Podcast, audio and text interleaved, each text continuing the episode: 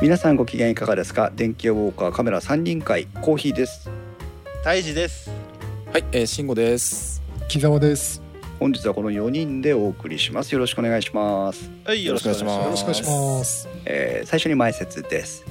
この番組はば、えーパーソナリティの勝手な思いの込みなどを織り交ぜながら家電やガジェットなどについてゆるくお話しするポッドキャスト番組です。この配信はクラウドファンディングキャンプファイヤーのコミュニティにより皆様のご支援をいただいて配信しております収録時点では今回も合計11名の方にご支援をいただいております。ありがとうございます。ご支援の内容に関しましてはこの番組のウェブサイトインスト -web でご案内をしております。もしご協力いただけるようでしたらよろしくお願いします。またリスナーの皆さんとのコミュニケーションの場としてチャットサイト Discord にサーバーを開設しております、えこちらはポッドキャスト番組ウッドストリームのデジタル生活木澤さんとの共同運用になっております。よろしければご参加ください。Discord サーバーの URL は番組のウェブサイトなどにリンクが貼ってあります。ツイッターでは「ハッシュタグ電気屋ウォーカー」をつけてツイートしてください。電気屋のキーは器ウォーカーはあウォーカーの W は大文字でお願いします。ということで久々カメラ3人会でございます。はい。皆さんよろしくお願いします、はい、よろしくお願いします。えーっと本日もタイムラインには大勢の方にお集まりいただいておりまして、えー今日ちょっとゲストにお声掛けして人数が増えてしまったんで参加をお断りさせてもらったんですが、えーっと柴さんとかですね。それから 喋りたいんだろうけどね。そんな経緯があったんですね。そうなんです。うん。ちょっとさすがに5人は多すぎるなと思って。そうね。はい、それから、えー木澤さん情報ですと U マグの方から、えー多くの方にご参加いただいているということで、はい、ありがとうございます。す。げんちゃんさん、菅さん、タッツさん、イクラムさん、柴さん、スリッパさん、中野森さんということで、えーご参加いただいております。いやー今日カメラ3人会久しぶりで、えー前回いつだったかなってチェックもしてませんけどもうん。今日はあの特にテーマを構えずに、えー雑談形式でいきましょうというふうにお話をしてたんですが、はい。うんえー番組冒頭でリスナーの皆さんに注意をさせていただきますと。うんおそらく今日の内容は相当やばい感じになりそう ああそうですです、か。はい、皆さん気持ちを強く持っていただかないと沼に突き落とされたり沼に引き込まれたりしそうなので、えー十分ご注意の上は聞いていただきたいなと思っております。はい前回はなんか3月頃っぽいですね撮ったのがね。ちょっと配信はちょっとまた時期別かもしれないですけど。もああれじゃない、EM1 マーク3の話をしてたんじゃなあいその辺の頃ですねそう確かね。あそうか。オリンパスの話か。あーちょうどあのオリンパスが事業売却をするという話がはいあって。そうそうそう。ねあのこのこの辺がざわついたっていうやつですけど。そうだね、OMDM1 といえばまあ事業はその売却先で継続をするということで、えーその事実が発表されてからも一生懸命情報発信をむしろなんか、えーうんうんうん売却前よりも盛んに情報発信をしているような雰囲気すらありますが確かに確かにそうですね。OMDEM、えー10マーク4が発表されたんですね。そうです。うん、木澤さんこの辺何かああのどんな雰囲気だったかってご存知ですか、これねうん。あのー実は発売したのが9月18日だ3日前なんですね。うん。ほうほうほうほう。でお OMD の EM10 って、まあ、OMD シリーズの一一番下のグレードになるんだけどうん。はい。いやいやこれ出すのかって噂はあったんだけどまあもうオリンパス出さないだろうと思ったら出してしまったっていう感じでね、なるほど出てしまったんねですけども、うん。でもこれやっぱりあのふミレミラーレスのまあレンズ交換式のやつの OMD シリーズとしては一番手堅いっていうかなんていうのかエントリーモデルとしてはよくできてるかなっていう予想通りの作り方をしてるなっていう感じしますよね。うわー液晶のフリップの仕方がだいぶ特徴的ですね。うん、今回ね液晶がやっぱ自撮りができるってセルフィー撮影ができるようにってことで液晶がねカメラの下側に出てくるんですよね。これはあのえー、とぜひリスナーの皆さんもおオリンパスの画面を見に行っていただいてどういう雰囲気なのかなっていうのは確認してもらいたいですが本当にカメラの下側にひょこっと画面が出てくるんですね。うん、うん。だからこう自撮りにはいいなってペいうンとか確かペンペンシリーズの方でもなんかこんな感じのフリップするやつ確かいましたよね。あそうなんですね。ペンもそうですよね。うん。EPL10 とかは確かそういう形のフリップじゃなかったかな。へえまあ、上じゃなかった。あでも確かにこんな感じで出てくるんですよね、うんうんううん。んうん。そうか。じゃあそのあたりの雰囲気を踏襲して、うん。まあででも。今までやったらマーク3とかはあのフリップバリアングルじゃなかったんですよね。うんうん。ススライド式のフリップでしかなかったんで。うんだから初めてこう自撮りっていうか液晶がこっち側に向く EM10 ってやつですね、はいはいはいはい。うんああそう。確かに今調べたらペン EPL10 うんもうん。下にフリップする形かな、うん。そうか。じゃあオリンパスユーザーとしてはそんなに馴染みのない雰囲気ではないんだ、うん。まあだからあでもの下にフリップするんで視線が自然とあのレンズに対し下を向くってことは若干あのえっ、と上から見下ろす感じになるので顎のラインとか少しキュッとあの、あのなる感じになるんでよりあの女性向けのあの撮る上では個人的には下フリップって結構いいんじゃないかなと思ってるんですよね。なるほどね。うん。あの上フリップだと結局このレンズの真正面に対し上を向く感じになっちゃうんでこう下になっちゃうんであの下からの、まあ、極端な話ですけど下からのアングルになっちゃうじゃないですか。なるほど。だからどうしても顔が大きくなっちゃうに対しはあ。モニターが下に来るってことは視線が下に行くんで自然とこう上から、うんあのー撮るようなまあこれもかなり極端ですけど今の表現は。うんっていうふうになるんであの女性とかその顔をあの綺麗な形で見せるっていう意味では下モニターはすごいいいなと思うんですようね。ん。なるほどねだからやっぱりペンとかに搭載されてるっていうのは納得ができる。納得納得、うん。ただ三脚と相性がすげえ悪いというね、そう、うん。それなんですよね。あの三脚立てて自撮りっていうのがやると三脚ものに棒が重なっちゃうんで。ううん。うんそれがちょっと残念ですけどただやっねぱりそうだね。まあペンでやるんだったらいいけどもっていうのはあそれは確かに確かに、うん EM10 だとちょっとその求めるそうそうそうじゃねえよっていうのじゃないかもししれないなっていうのはありますけどね。ううんんなんかだから Vlog とはちょっと違う使い方ですよね。うんうんうん。あの下フリップにしたことの利点のもう一つ大きいところはこの OMDEM10M4 のユーザーがそこまでするのかっていう話は置いといてですけど、えー、とアクセサリー集ホット集に外部マイクを接続した場合に邪魔しませんよね。うん。上上につけた時にね。うん、逆にね、ううん。んまあねどこかなどうそれは、うん、このユーザーのターゲットじゃないでしょうっていう感じはするけど。うん。そうですね。ううん。ん。でまあこれ動画もこれでも 4K 撮れますしね。すごいね。はいはいはいはい。であのジェット大輔さんがマーク2だったか3あマーク3の時にうん、EM1 と比べたら EM1 とあんまり違いがないんじゃないかってくらい言ってたん あでー優秀なモデルには素人目にはね分からないくらいなんで結構これっていい感じがしますよね。う。ん。ちっちゃいしね。うん。まあ投投入金額を抑えて複数台のカメラを揃えたいという時に、えーもしかしたらいい選択かもしれませんね。うんうんうんそうですね。なるほど。というように OMDEM1 シリーズ、まあ、オリンパスも頑張ってるよということですけども、はい。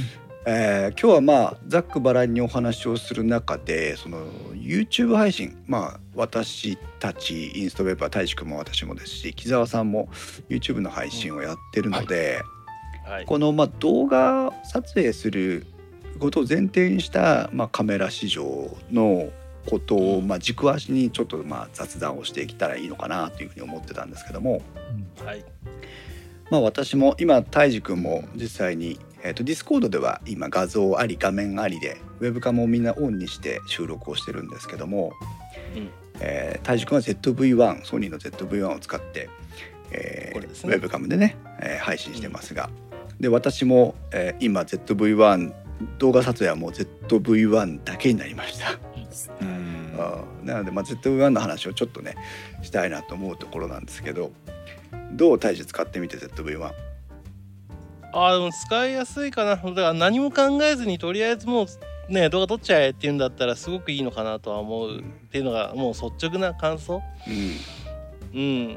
コンパクトだし。まあ細かく言うと気になるところは確かにあるけれども、うん。まあ何もせずに使うんだったらすごくいいのかなとはうん。動画機としてね、使うんだったらいいのかなとはすごく思うかな。そうね。私も ZV-1 を手にして、まあ、予約で購入したんですけど、うん。えっ、とまず単体だとちょっと握りが悪いので、うん。えーとうん。スモールリグっていうリグメーカーのカメラにつけるフレームとかを作ってるメーカーの、えー、とハーフケージというのを買いまして、おはい。えー、と全部をぐるっと囲わないタイプのケージで、えー、とウッドグリップがついてるのでこう指のホールド性が良くなるという。小指はちょっとはみ出すかな。小指ははみ出してで下から見ると,、えー、と指が引っかかるような詰まるような感じはないです。でこれを買ったもう一つの理由が三脚座がいっぱいあの三脚穴がこの底面についてるんですけど、うん ZV-1 って標準で三脚をつけるとバッテリーハッチが開かなくなるんですよ。そうなんだよね。はい、それをこの ZV-1 のスモールリグのケージを使うと、えーすこれ今、えー、とピークデザインの、えーベースプレートがついてますけどはいつけたまはいまバッテリーハッチが開くようになります。これバッテリーがね交換しないとお話にならないのでこれをするためにつけたという自分もリグをつけてそのタイプを使ってて小平さんはね、若干違うやつを買ってるんだよね。そうです、はいはいはいぐるっと囲わないタイプのやつを買ってます、うん。はい。ああこっちか。ありますね。そう。だから固定方法が違うのかな、うん。若干。えっ、とフルサイズのやつはレンズの共同の部分。レンズのこの筒の部分のフレームを生かしてそこでも固定してます。うんもう本当にあのーどう言えばいいんだろうレンズ周りのうん。本体をこうグッと挟み込む形で固定がしてあるだけ、まああのそんなに高くものじゃないので ZV-1 をお買いになった方はあの皆さん買われた方がいいと思います。うん。それともう一つ、うん。えっ、とディスコードをご覧いただいている方は今私の ZV-1 が見えている状態なんですが何かお気づきになることありませんか？なんかついてるね。ね。はい、えっとフィルターレンズが ND フィルターじゃなくてあのプロテクトフィルターがついてそっちかはい、うん。これが実は、えー、とレンズメイトというメーカーの、えーうん ZV-1 に両面テープで貼るタイプの、えーとうん。フィルターのネジです。で、えーとはい、今は白馬の、えー、とプロテクトフィルターがついてるんですけどなんとこれはワンタッチで取れます。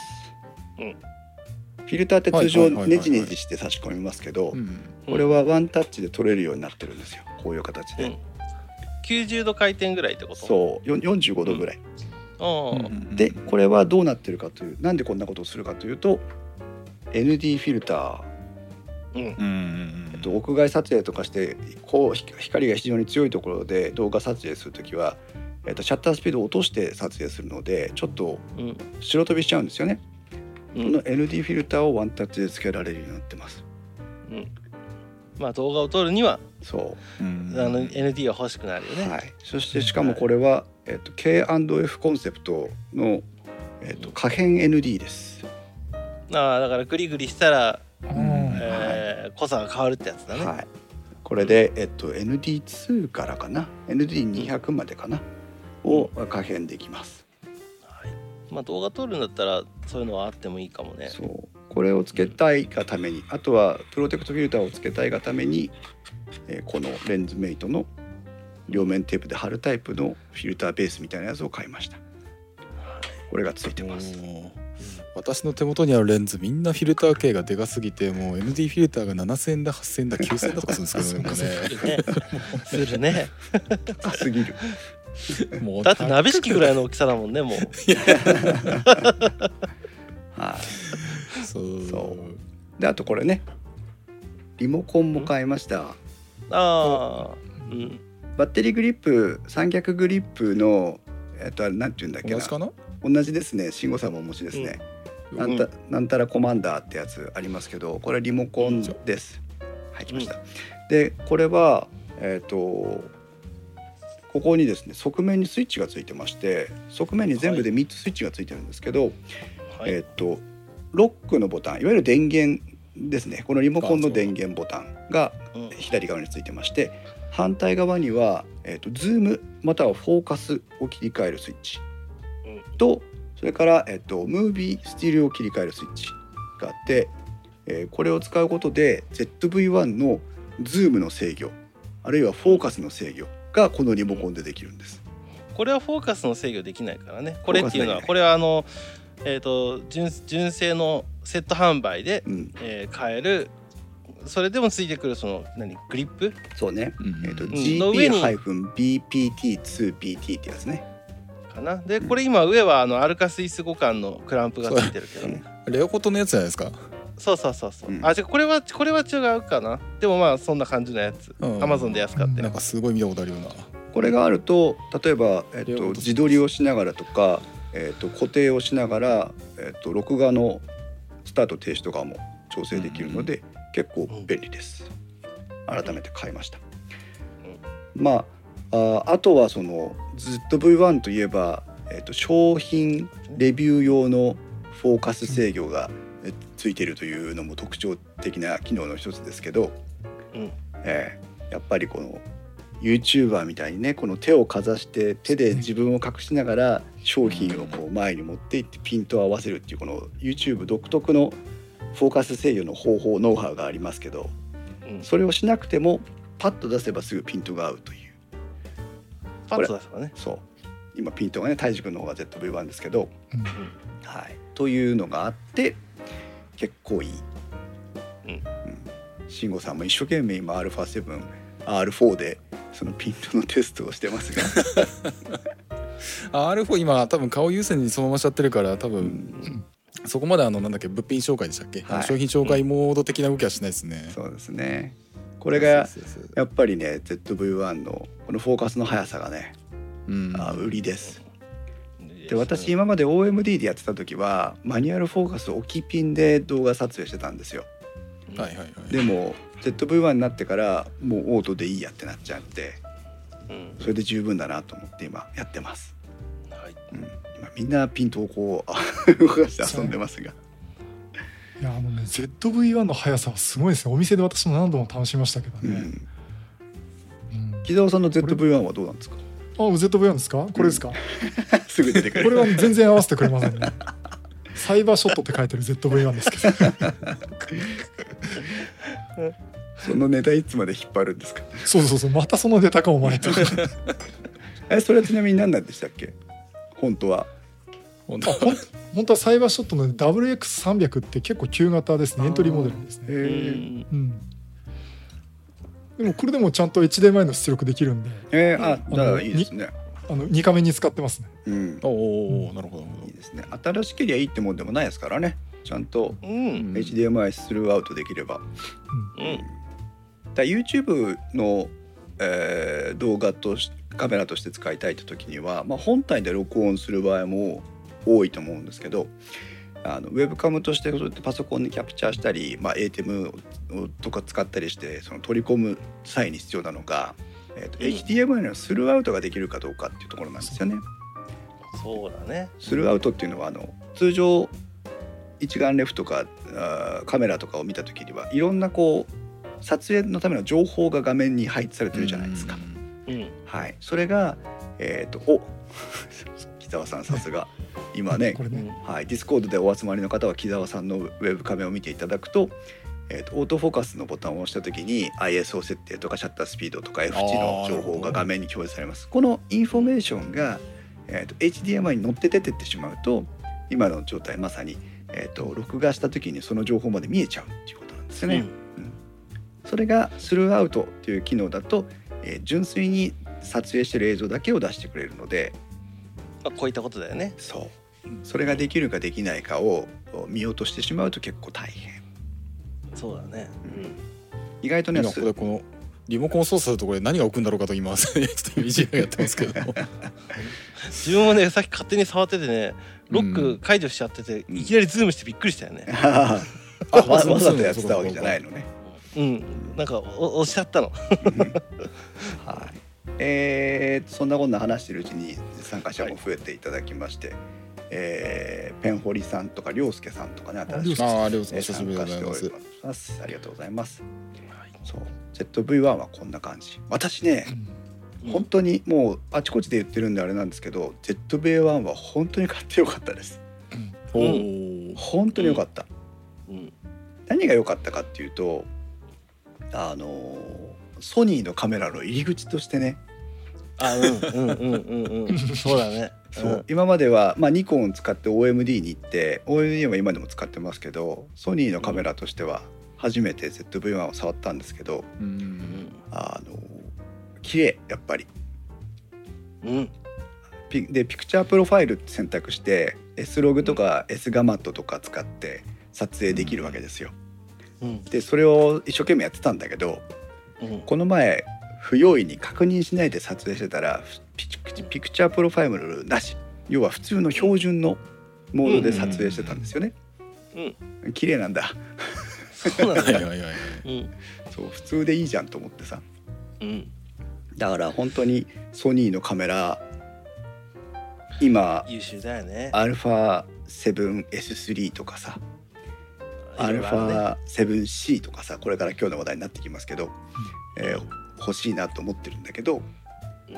あーそこに躊躇なく飛び込んでいくためのなんかこう練習を ZV-1 にしたような感じがすうる。うん。んいや本当にねこのカメラはねそうだね。その Vlog カムっていうカテゴリーかもしれないけれども、まあ、ソニーの他のあの RX シリーズって言えばいいのかな、うん。えー高級コンパクトデジタルカメラが、はい。はいはいまあ、いわゆるそういったエントリーモデル。うん。もともとあの NEX とかあったよね。NEX ああかな。りましたね。うん。うん、そこがあの、まあ、いわゆる α6000 番台のポジションにいたんかもしれんけれども、うん。まあそれでもさらにもうレンズも変えませんと。レンズ変えないけど最初から明るいレンズ積んでますと。もう開けばねあれ F1.8 だっけこれ。そうだね。確か開放が、うん。まで開きますよっていう風なところにいるから何も考えしかもズームもついててでバリアングルでこっち向くしっていうので入り口としてはもうちょっとたでコンパクトデジタルカメラっていうところで考えるとちょっと高いけどでも十分お釣りは来るのかなとは思うよね、うん。これ使い倒して本当にこれを使い倒して、さらにソニーのまあ一眼に行くのかっていうところで考えるカメラとしてはすごくいいと思うよ。うん。本当そう思うね。うん、やっぱりだって手軽ですよね。うん手軽。なんかすごい手軽。だから今私は今ちょっとすごく欲しくなってます。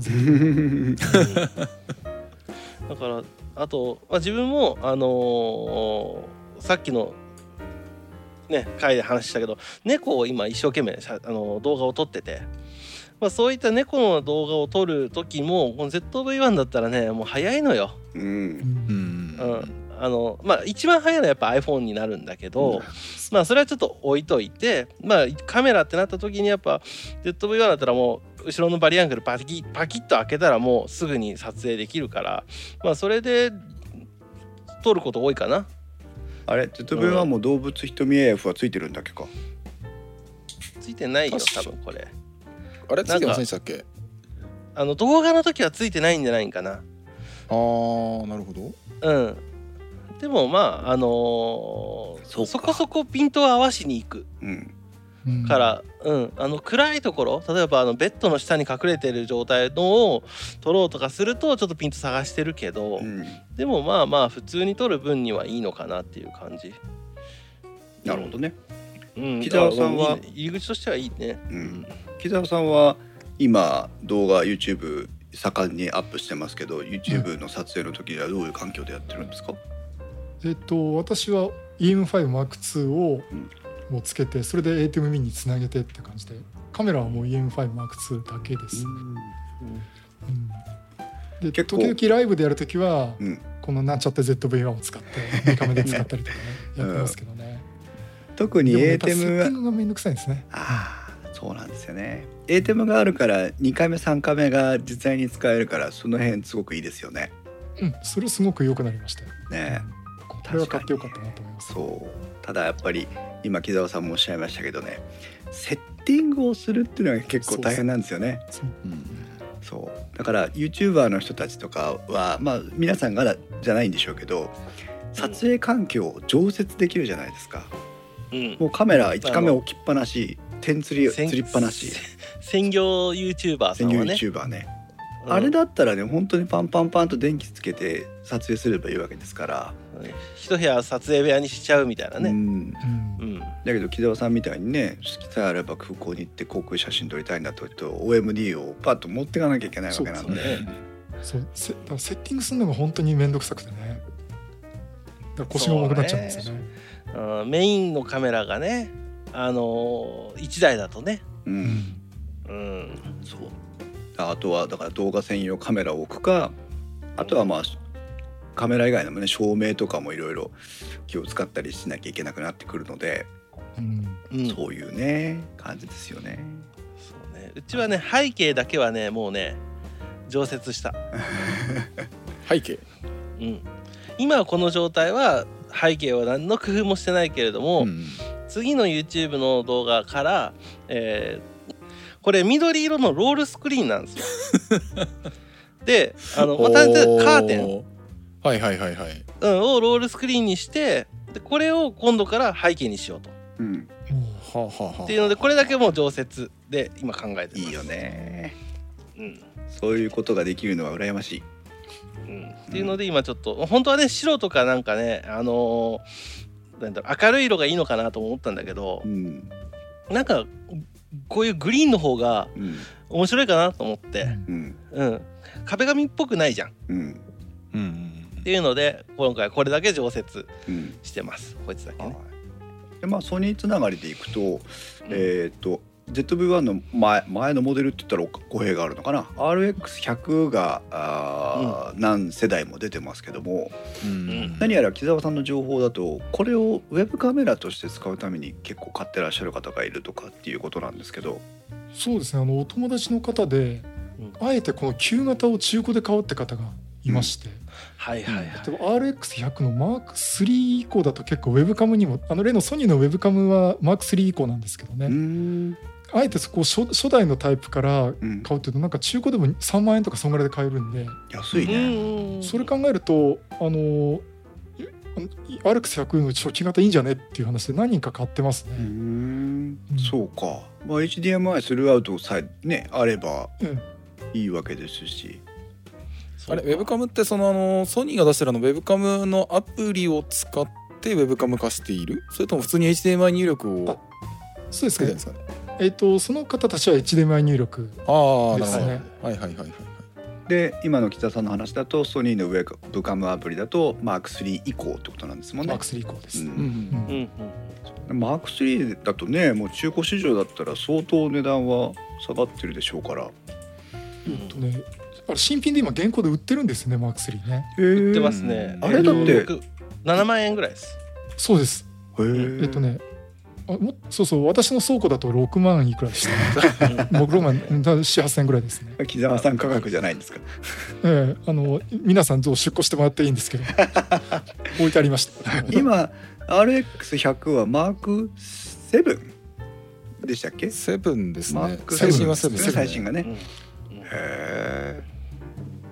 私の知り合いでもね、あのルミックスの GH2 を買い漁ってる人がいて、アサルなんですかそうそう何台も買ってる人がいて、はあはあはあ。えっとそれはあの点釣りとかなんとかってカメラアングルをいろいろ変えて撮影する、まあスタジオをやってらっしゃる方なんですけど、はいはい。で、えっと GH2 が最適なモデルではないらしいんですけど、うん。あの色を揃えられるじゃないですか同じカメラで揃えると。なので、ああそうね。ううんんで GH2 が安くてで、まあ、しかも使いこなすノウハウを持ってらっしゃるので、うんはいはいはい GH2 を買い漁ってるとかってあいるので結構この配信事情だけを考えると何も最新モデルでなくてもいいのかなっていう気がするね。あーうん。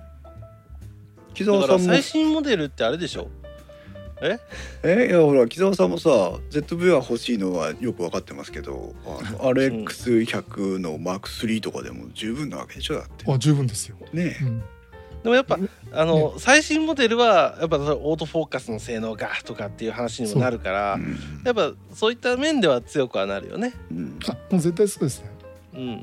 逆にだから私なんか顔出してこほぼ固定でやってるっていうともうオートフォーカス最初やっちゃえば大体いいんで。うん贅沢言わないと狙っちゃえばいいかなと。うん、うんそうですね。あとあれですよね30分の壁を越えられるかそう越えられないかねそれそうです。ああそうかそうか。あうん。ー ZV-1 は40分でも50分でも長回しできるからねできる。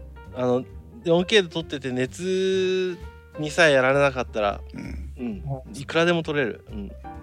かなかあでもそうかそれ最近私はね ATEM ミニプロに録画しちゃってるんでう、ん。うんもうカメラは映像だけ出力してくれりゃいいよって感じで そこはねあんまり30分は気にしなくなりましたね最近。本当にセンサーでさえあればいいって感じですね。そうそうそう。AD 変換さえできれば OK みたいな。う。ん。だんだんだから皆さんもわ今普通にこうやって喋ってますけど我々のような一般人も相当やっぱりその動画配信とかノウハウを詰める時代になってきてるんだなと思いますよね。うんうんまあでもそうやって YouTube、まあ、今回の何ネタというか話の主軸うん。は、一応 YouTube だったりっていうところで選ぶカメラになるのかな？っうん。てなるとまあ確かにいろいろ増えてきたよね選択肢が。まあね盛んにやっぱりうん。ウェブセミナーそれこそだからコロナでこれだけそのオンライン会議とかウェブでの打ち合わせセミナーみたいなのが注目されてきてるからうん。あそれも含めてやっぱりその業界全体を後押ししてる雰囲気あると思うのね。うんただミラーレス一眼だったりコンパクトデジカメだったり要は写真とか動画を撮影するための機材がもう各メーカーがそのアプリを提供してウェブカムにできますよっていうふうにもしてるわけだし。うんで我々もそのビデオビデオチャットを通じて何かをするっていうことがもう日常になってきてるので、うん。うん、そういう意味でやっぱりこの、まあ、YouTube とくくってますけど動画配信ができる機材やノウハウっていうのがどんどんどんどん、やっぱり急激に成長してきてるなって気がしますね。そうだね。なんかなんとなくだけどその動画配信をするにあたってその動画の配信の、うん、やり方で選ぶカメラがどんどん今変わってきてるかなっていうのはすごく思うよね。うん。うん、なんか物撮りを物撮りがこう本当の Vlog 本当の Vlog って言ったらあれなんだけど 本当の Vlog を撮るんだったら実は ZV-1 はあまり使い勝手が良くないとか。うん。でもそういうのは出てくるとは思うのよね。うん。だからなんかその辺はちゃんと見極める必要はあるのかなとはそうだね。すごく思う。ううん。んでもいろんないろんなやり方が、えー出てきていろんな挑戦をしてる人たちがいるからうんこう思っても見ないようなこう使い方とかね出てきたりして面白いですよね。そうね、まあでもそれの中でも一つ間違いないことなって思うのはオートフォーカスの速さと正確さはもう必須。正義だね。そ うだねうん、それは思う。ってなるとやっぱりソニーの製品がやっぱ今は今のこの現状では一つ頭一つ抜けてるのかなとは思うかな。かもしれないね。うんでまあソニー話が続いてしまいますけど、まあ、うん動画といえばソニーが投入してきた α7S3 ですか、うんえーちょっと私も浮き足立っちゃうぐらいの、えードンピシャ動画カメラみたいな試合になってきましたけど慎吾さんは S3 はあの詳しくご覧になりました？そうですね。これもあのー銀座のソニーストアに公開、あの先行展示された翌日か翌々日くらいに触りに行きました言ってた言ねってた。行 きました行きました。どうです？で触ってみて。えっ、とまあ自分結局あまり動画は撮らないんでやっぱり静止画機として見てみるっていう感じなんですけれども、うん。うん、やっぱりあの単純にあの EVF がすごい見やすいなっていうふうに感じたのとうん。やっぱりあのバリアングルモニターがついてるっていうのはあのなんだろう縦持ちのローアングルとか、まあ、単純なローアングルもそうですけどもあのすごいあの自由度は高いなっていうのがあってうん。であとあまりちょっとまだその展示機では試せなかったんですけどもやはりあの画素数がね少ないっていうのはそれこそ今、えー、と現行モデルにおけるフルサイズセンサーの中で最低画素数になるわけですよね今回あのあ S3 そうなんだ。って。そうそうそうそう。だからまああの当然あの前の世代のフルサイズ機とかと比べるとって話はまたあるんですけど少なくとも現行の、えー、と最新モデルにおいて、えー最低画素数のフルサイズセンサーっていうのはそれぞれ一つの個性だなと思いますし、うん。うん。まあ、その逆の個性がこのあの R4 なわけですよね。同じ現行世代における最高解像度の今度はあのーフルサイズセンサーっていうのなんでその両極端に振ってるっていうあたりはすげえ興味あるなっていうカメラではあるんですけど。そうですよね。うん。α7S3 はまあきざあの慎吾さんのタイムラインとかフォローしてたりとかあとまあこういう、えーカメラ3人会のタイミングでいっぱい写真を共有してもらってますけど、うん本当に驚くような解像度その髪の毛の一本までまつげの一本まで見える、なんなら被写体の瞳に映った慎吾さんまで見えるというそうですねそうですねあの驚異の解像感を持つ α7R4 あるいはまあ α7R3 があったわけなんですけど、えー S あ α7S3 はその解像感を画素数を捨てて、えーとどういうふうながカメラ作りをしてきたかっていうともう 私が語るまでもなくカメラを好きな方ならご存知だと思いますが画素ピッチが広くなるわけですよね、うん。画素数が減るとね。そうすると一つの画素画素がその受け取ることができる光の量が増えるわけですよ。そうすると暗所でのその同じ条件暗い条件下での高解像度の、まあ、画素密度のものと,、うん。えー、と低いものだとすると低い方がより、えーノイズを少なく暗いところが取れるという。簡単に言うと暗所性能が良いという。うん。のが一つ。それとあとはまあ、うん、色再現性とかダイナミックレンジとか、うん。本当にあの1ピクセルが持つ情報をより正確に取り込めるっていうのはあるかなと思うんですね。なるほど、なるほどね。ん。それとあとは動画撮影をするときにはもうあの α7R4 のような画素数っていうのは完全に無駄遣いというか使い。使い切れてないというか、うん。動画撮影で使うのに必要な画素数っていうのは驚くほど少ないん。ですよね。うん。うん。そういった意味で α7S3 というのは本当に動画撮影に意識したあのカメラになってると。うん。うん。だ GH5S でしたっけか？うんうん。そう。そうそういうところを意識した、まあ仕様にしたってあるっていうことですよね。うん。ただボディが40万という。そうそうそう。確か初値は初売り出しの値段は多分 R4 より高いですね3は確か R4 はもうちょっともの少しですけど安かったはずなんで。すごいですね。うん。で量が売れないから、えー、と開発コストを回収するために値段を高く設定しなきゃいけなかったのか、うん。えーそういうことを考えずに純粋に高かったのかよく分かりませんけどあとにかくやっぱりその値段のインパクトも性能の仕立て方のインパクトも大きかったかなと思いますね。であどうぞ。あ個人的にはちょっとあのーさあのこの α7C にも若干絡む話なんですけどもうんあのー個人的には α7S3 はそのセンサーのあの素性からするとすごいあの静止がメインのユーザーからしてもスチールユーザーのメインスチールがメインのユーザーからしてもすごい興味深いセンサー積んでるんですけども、いかんせんそのかけてるコストの大半が動画に振ってるっていうのがね ちょっとなかなか手を出しづらいところがあって。そう。動動画曲振りのあのね作りっていうところはちょっとなかなかあの手を出しづらいところなんですけどね。パラメータの振り方がね。そうそうパラメータの振り方が そので思ったのがあの α7C にこの1200万画素のセンサー積んでくんねえかなっていうふうにちょっと思っていたのもあったんですよ。なるほど。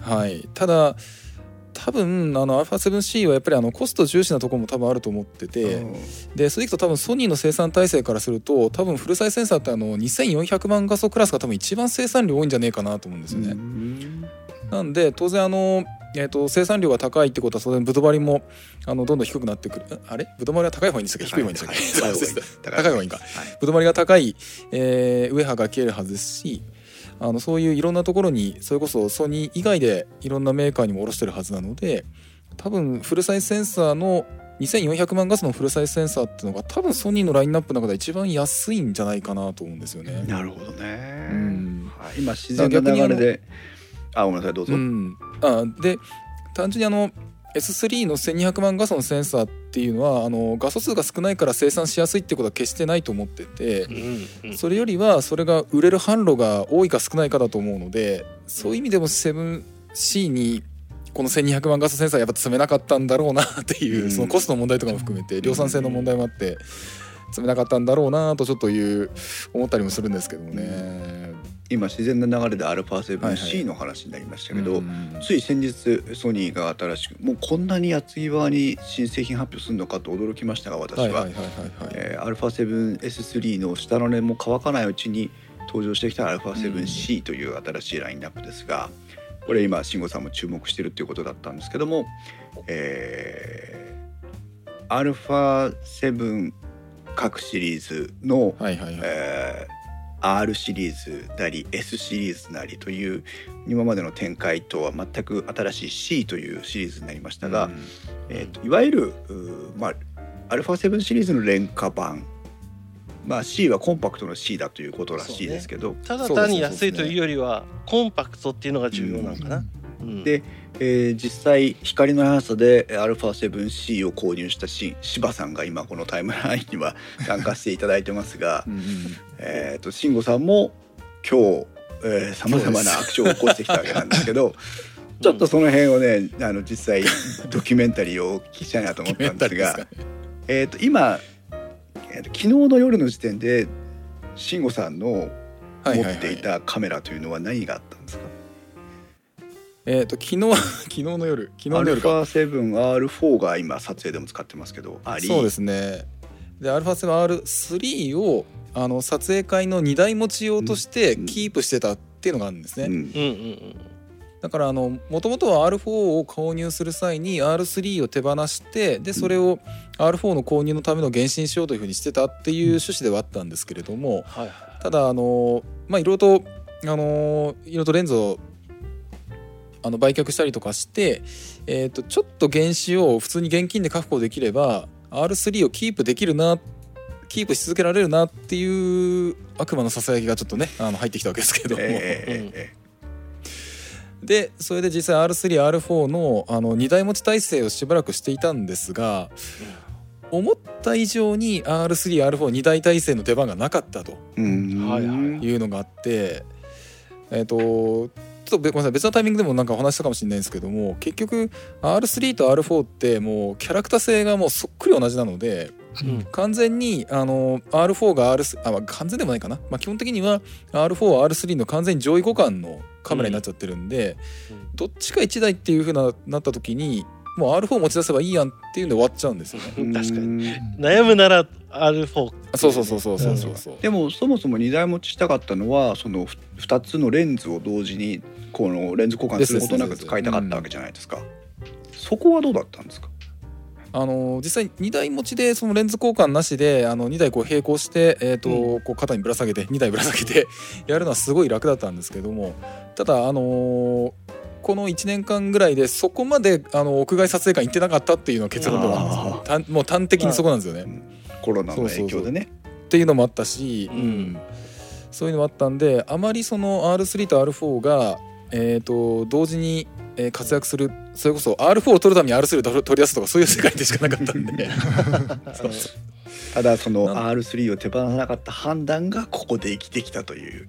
そうですね。まあまあ、あの R3 を手放したら手放したらまた違う使い方をしてたかなと思うんでそれはそれであのまあ必ずしも結果論としてね正しかったかどうか分かんないんですけど、まあ、今回、えー、とそのあまりにもその両者のキャラクター性が似てる2台を持つよりは、えー、と全然違うキャラクター性を持ってるものにした方がいいだろうと。うんでそうした時にあの、まあ、かといってあの E マウント以外のあのカメラを買うっていうのもちょっとそんな維持が難しいっていうのもあって、うん。あの一時期ねちょっとあのシグマの FP にちょっと心動いた時期があったんですけども、うん。ただちょっと、うんあちらはあちらで今度は L マウントレンズがあまり揃ってないっていうのもあったし、うん。まあ、ようやくねあのパナソニックはちょっと安いのも出してきたんでちょっと L マウントこれから面白くな面白くなるかなと思うんですけどまだちょっとその E マウント1本の方があの運用がしやすいな。っうんてなった時に、えー、と今この α7S3 っていうのもやっぱり個性が違うしっていうふうにちょっと考えてはいたんですが、うん。たださっきと同じ理由であまりにも動画に曲振りのあのパラメータ設定して出せになっちゃってるんでセンサー1本のみで R3 より高いあ R4 より高い S3 かっていうのはちょっと手を出すのはちょっとこまねいちゃったんですよね。うん。でそうした時にこの、うん、α7C ですよ。うんこれはちょっと今日実際にあの銀座のソニーストアに行ってきて、えーと、実物触ってきたんですけれどもどうでしたか？いや良かったですねこれ。うん、あのー、そうでしたね本当に。えーと、まず大きさに関してはあの、α6000 系と比べると確かにあの一回り大きいあこれ柴さんも確かおっしゃってましたけども、うん、α6000 系よりは少し大きい感じはするんですが、うん、ただやっぱりこのあのペンタブその上のこのね台形のペンタブがないおかげで綺麗にこう直方体の,、あの形をしていると。ああごめんなさい。まだグリップがあるのであの正確には直方体じゃないんですけど、うん、FP 例えばシグマ FP ほど直方体じゃないんですけども、うん、まあ、とはいえね当然あのグリップがあったとしてもレンズで結局こうあの出っ張っちゃうんで、うん、ブロックとして見た場合その一つのもののあの形として見た場合ってあまりそこまでグリップは気にしなくていいかなと。うん。って考えると次に厄介なのはやっぱりペンターブなんですよね。ううん。んなんでそれがスパーンと綺麗に、えーなくなってるっていうことでこう片手持った時の片手の収まり感がすごい良かったかなと。カメラを正面から見た時の突起が出ないってことですよね。あそうですねそうですね。ねペンタプリズム部分がないってことですからね。うん。ただまあこうなってくるとあのーやっぱりあのー昔からのデザインでその、まあ、それなりに合理的な理由があって一応そのペンタブをこう中央に置いて、まあうん。あのカメラのデザインってされてるんでしょうけども、まあ、それがちょっとこのレンジファインダー風のこの左側、えー左側に寄ってるって感じになるんでうん。あのかレンズに対して少しこうなん視差というか少しこう左にずらしてみるとか、まあそういうような形にはなっちゃうんですけども、うん、いかんせんそんなに EVF 見なくてもいいんじゃね？っていう感じもちょっとあって、うんやっぱこの α7C だからこそ、うん。こうビューファインダー液晶を見るっていう使い方、例えばローアングルだったり、ハイアングルだったりっていう使い方に、まあ、特化はしなくてはいいかもしれんけれども、まあ、そういったところで効いてくるんかなっていうのはねうん。軽いからこそ小さいからこそ。うん単純にスペックシートを比較した段階で α7R4 とえー α7C っていうのははいはい大きな違いっていうのはあるんですか、えっとまあ一番わかりやすいスペック上の違いは当然あの画素数ですね。ううんんえっと α7C はさっき言ったみたいに多分あの α7-3 とあの同世代ぐらいの、うんえっと2400万画素のフルサイズセンサーでこれ多分あのソニーが多分外販している 確かニコンとかその辺にも多分出してるやつだと思うんですけども、あの多分一番量産性が高く多分コストが一番安く作れてる多分センサーだと思うんですね。うん。なんでそういう、まあ、スタンダードレベルのあのセンサーを積んでいること。うん。であとは、えー、とスペック上の、えー、と違いとしては、えー、と R と比べるとどうなんだろうな。そうそうだね。あ慎吾さんが比較した中ででいいですけど何と比較したか分かりませんけど。えー、とそういう意味ではやっぱり一番の個人的に一番大きい違いはバリアングルモニターかそれともあのチルトモニターであるかどうか、ううん。んうん、α7 はバリアングルがなかったんですよね。なかったですね。ね。はい。α7S3 でバリアングル出たっつって騒いだんですもんね。そうですそうです。その通りです、そうか。だやっぱりバリアングルモニターってあソニーのカメラじゃなくても結構なんかふ普及してきたというかうんうん。搭載モデルが増えてきたイメージありますよね。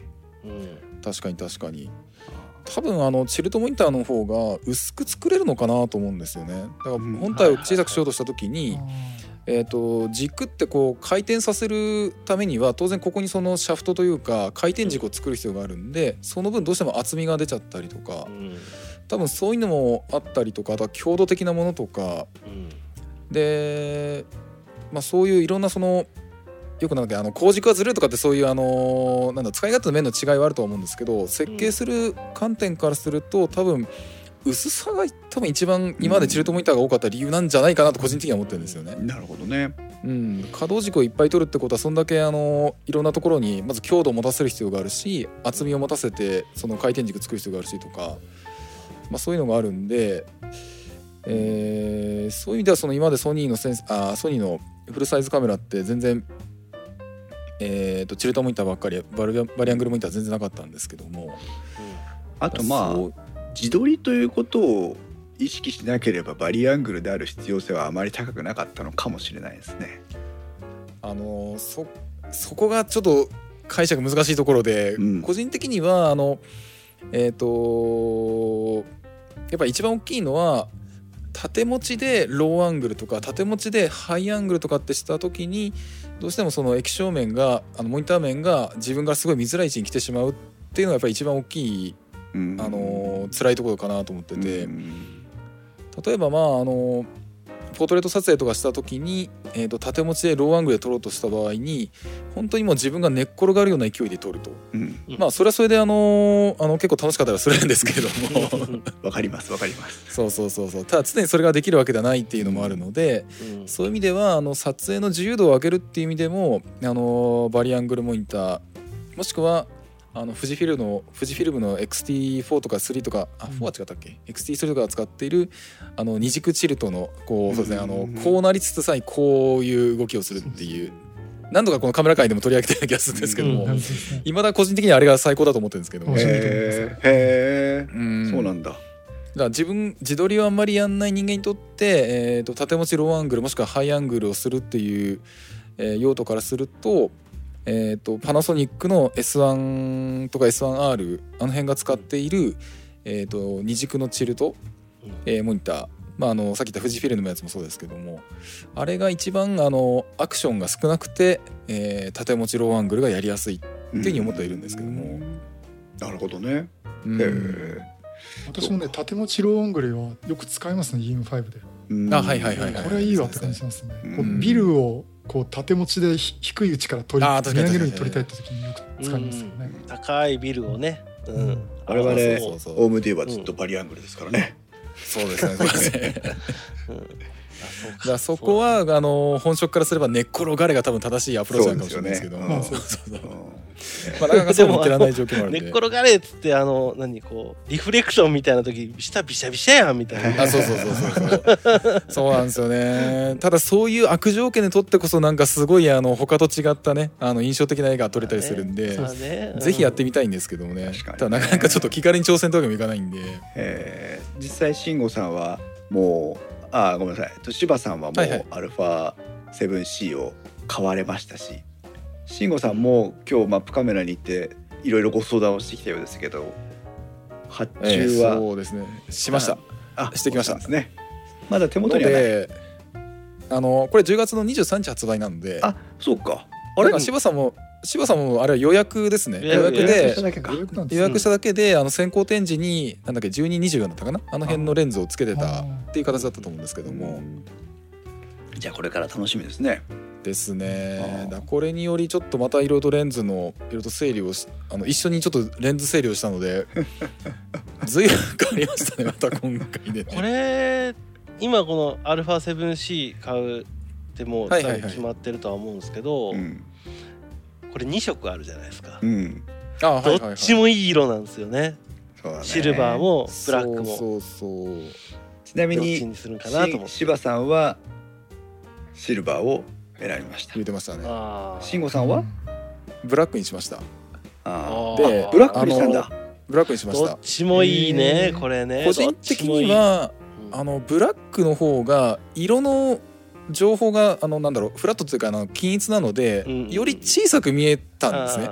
あのうん。視覚的に。塊感というか、ね、塊感として、うんまあこれは本当に好みの問題だと思うんですけどもあのうん。シルバーの方だとちょっと2色ある分ちょっと情報が多いのでちょっと大きく見えたかなっていう印象になったんですよね、うん。まあ本当に印象の差でしかなくて。うん。あのお元のサイズは変わらないからね。変わんない変わんないです変わんないです。だから本当に好みだと思うんで。シルバーの方がちょっと実はでっかいんですあのーじゃないです。本当にあの目から目が感じる色の情報的にちょっとシルバーが若干大きく感じたかなっていう錯覚を感じたので、うんうん、でもこれはねどっちもねすごくいい色。あ色だと思います、うん。あの落ち着いててあの今日両方ともあの2回並んであのーあ銀座のソニーストアで2回並んで、えー、とブラックとシルバー両方ともあの手に取って見てみたんですけれどもこれどっちでもいいなと思いましたよね、うん。本当になんかこうつつけがたいというのはこういうことだね、うん。タイムラインから柴さんが10時発売開始のところ9時59分に購入しましたっていうふうに書いてますけどね。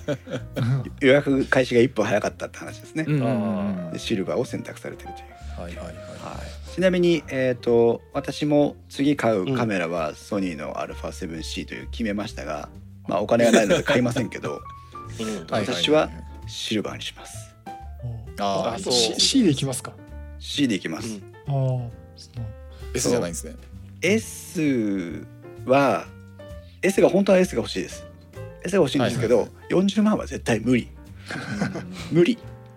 ちょっと高いよね。検討の余地がないあのーなんか。本当にカメラで映像でをなりわいにしてないとちょっと無理だよ、ね、仮に OMD の全ての資産を売却しても40万に届かないもんだって。で さっきさ小秘蔵と2人でわちゃわちゃしてた時に話になったけど、やっぱこの20万円でいいレンズが1本2本そう買える。そうそうそうそそううですね。同じってことを40万を考えたらね。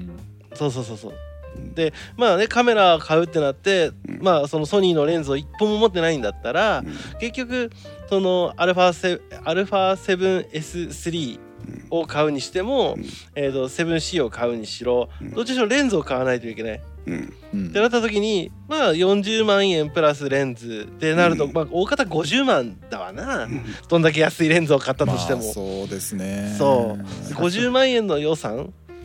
さすがにねあのあれです出てけってポンとはいけ言わないねれる出てけって言われると思ううんあ木澤さんはで SP はあのレンズキットがないですからねそうだねうん木澤さんは今 α7C の話をいろいろまあ慎吾さんからも聞いてますし当然ご自身でも調べてると思いますけど、はい α7C はどういうふうに見ますかあのなんかサブサブ機に使う例えば今うん α7 シリーズ持ってて、 このマウントのレンズを持っててサブ機に使う買うんだったら欲しいなと思いますけどね、うんただ初めて買うフルサイズだったらもっとこうカメラカメラしたボディっていうかああの α7R4 とかね、R3 とか、ああいった方のボディの方がもうやっぱり持ちやすさ優先で考えると、うん、そっちの方がいいかなってだからあえてこのコンパクトな C っていうのはあんまり選ばないかなと私は思いますね。ね確かに確かにそうそういう意味では α7-4 が多分そのそういう需要に向けたこれだっていうのが出てくると思うんですよねあ次にね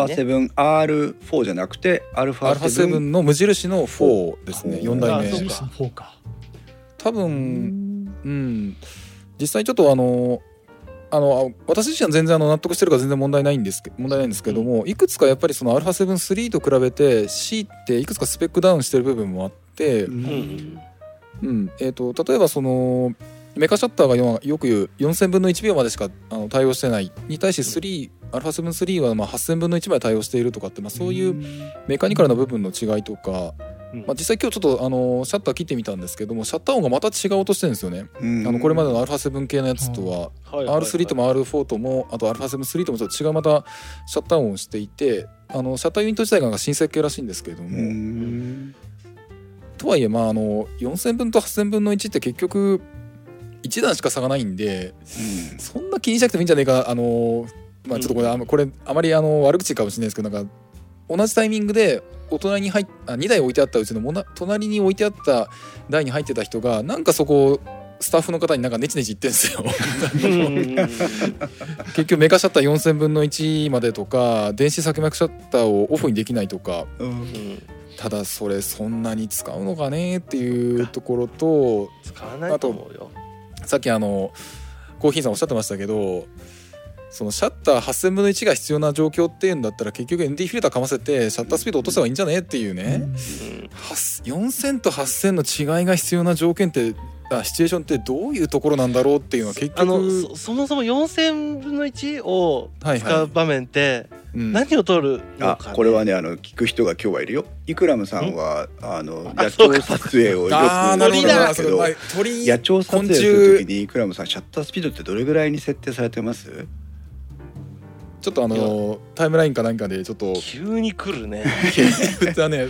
あー鳥か。鳥はあるかもしれないですね。そうね。そういうそういうシチュエーションでもし、はいはいはいはいはい。じゃあ4000分の1ぐらいまでですよって言ったらもうあとは本当にスペックが自分で納得できるかできないかの差ですけど。あれは何なんだろうなもう何なんだろうね。あの本当にあのうーん戦闘機が何こう超あ超音波でねえや超音速で。超音速にななるって瞬間を撮りたいとかそんなレベル？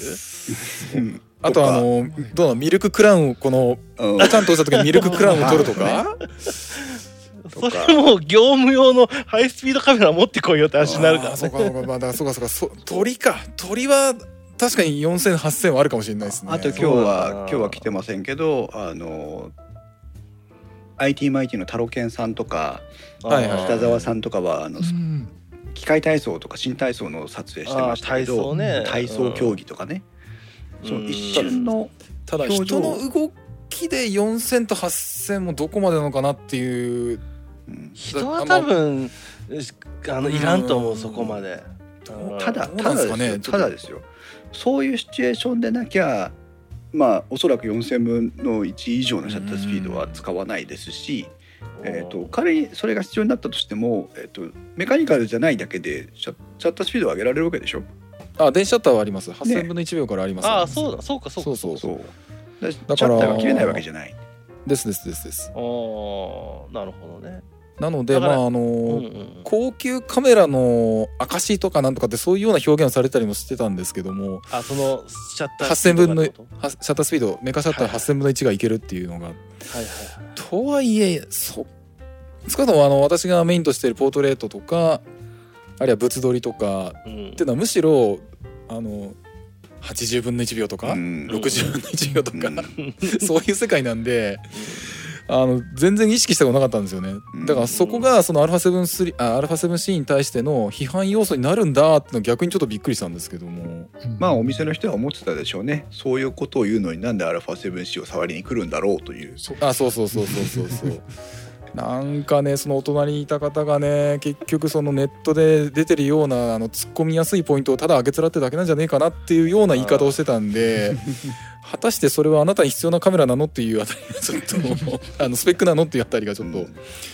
あるんですけども、まあさっきの鳥は鳥は確かに8000分の1いるんかもしれないですね。ちょっとそこはそう今いくらさんが入力したのはあれですけど飛んでるうん羽の動きとかね。確かに確かに。それは確かに身近でかつ8000分の1秒とかが、まあ、あとは昆虫とかも多分虫系も多分そんな感じかなって感じもするんですけどそうかもしれない虫なんて一瞬だもんねうん確かにねさんあの航空撮影の際は、うん、とシャッタースピードでどれぐらいでお使いになるのが多いんですか、いくつかな。シャッタースピードはあまり優先して意識してないんで、うん。ああんまりわかんないですけどね。まあ、そんなにねガッといくわけじゃないですからね。そうがあの戦闘機をと飛んでるとこ撮ってるわけじゃなくて離離発着のところだからゆっくりなんですよね、見た目ね、なるほどね。あんまりねそう気にしてないですね私も、うん。どっちかっていうと木澤さんのやつだと例えば夕暮れ時の絵が撮りたいからあの開放で撮ってみたいなのも多かったりするんかな。あ夜景とかそうですね。そうです夜景とかそうです夕焼けとか撮るんで。あーそうかそうか。あとあれかあの総合火力演習みたいなああいう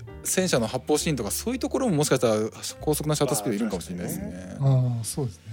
今年なかったけど入間基地が公開があったらちょっと行こうかなと思ってたんですけどそうなるとちょっと話が違ってきたかもしれません。はいはいはい。ねうんうんまあとはいえ、まあでもこのメカリカルな要はスペック上の、えー競争は比較はそういうところでできたとしても実用上はあまり評価に当たらない、それで金額が倍半分になるんだったら十分納得できるスペックなんじゃないの？っていう感じはしますけどね。そうさ。ああと大きいところと違うとあのフロントダイヤルがないこともありますね。あ。あなるほど。そうでしたそうでした。はい。だいぶリアタ系がすっきりしてますよね。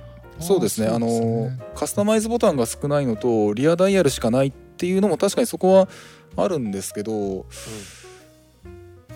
絞り優先でやってると私ダイヤル1個でいいなっていうのがあったりとかして。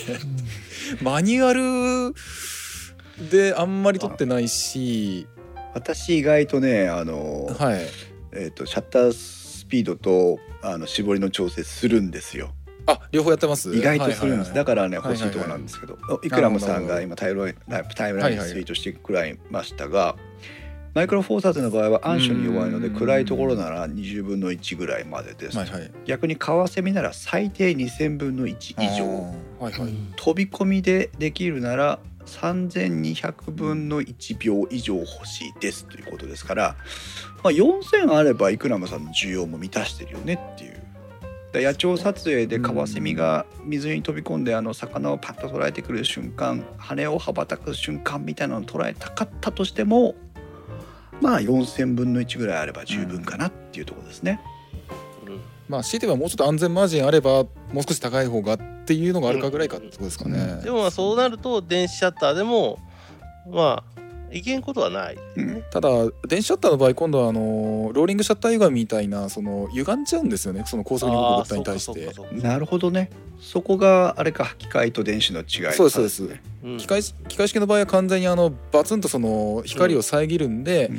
あのえっ、となんだろう、えーその映像の上と下がそのずれるっていう現象は起きないんですけど、うん。はいはいはい。電子シャッターの場合はあの操作線の上うん下か上だ忘れましたけども、うん。上上が読んでるタイミングと下の方読んでるタイミングがずれることによりあのそのずれてる間に高速に物が動いちゃうと歪んじゃうんですよね。うん。あだからよくある。こんにゃく現象とかいうやつね。こんにゃく現象とかローリングシャッター歪みとかって言われるやつですけども。ああの新幹線に乗ってる時に、はいはいあはい。そうそうそうそうそう外通る時とかそうなるよね。すぐなるね。高校うんそうそうそれでそんな感じだね。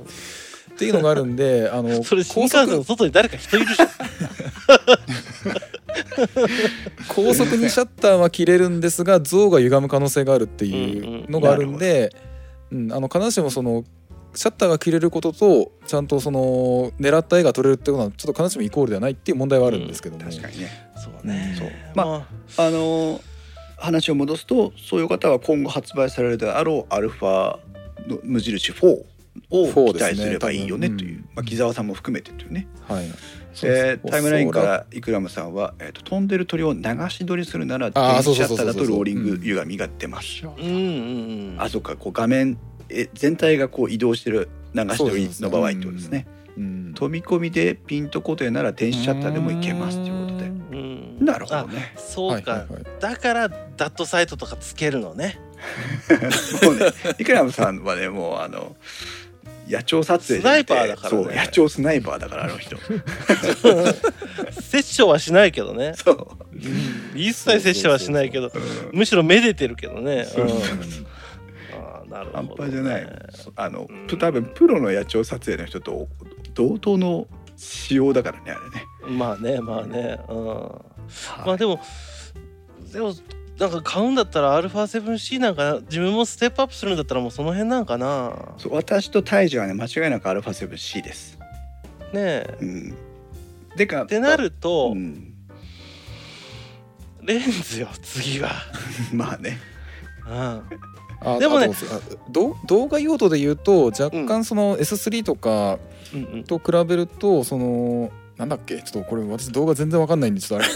私もこれまた気にし私の気にしないポイントではあるんですけども、うんなんか、あのなんだっけ？内臓がその422で撮れないとか外部出力が8ビットとか私がよくわからない言葉うん。で、ああの大丈夫大丈夫。あのインストワークスその辺全然気にしないから、だからカラーグレーディングをガチガチにやろうとするとちょっと弱そうっていうところはあるみたいですけどもうん、ね。大丈夫大丈夫。そ10こまで気にしない。力と8ビット。あそれそれそれそれそれ出そ力れそれです。あうんの私が全然わかんない分野の話。そ そこはあのうーん。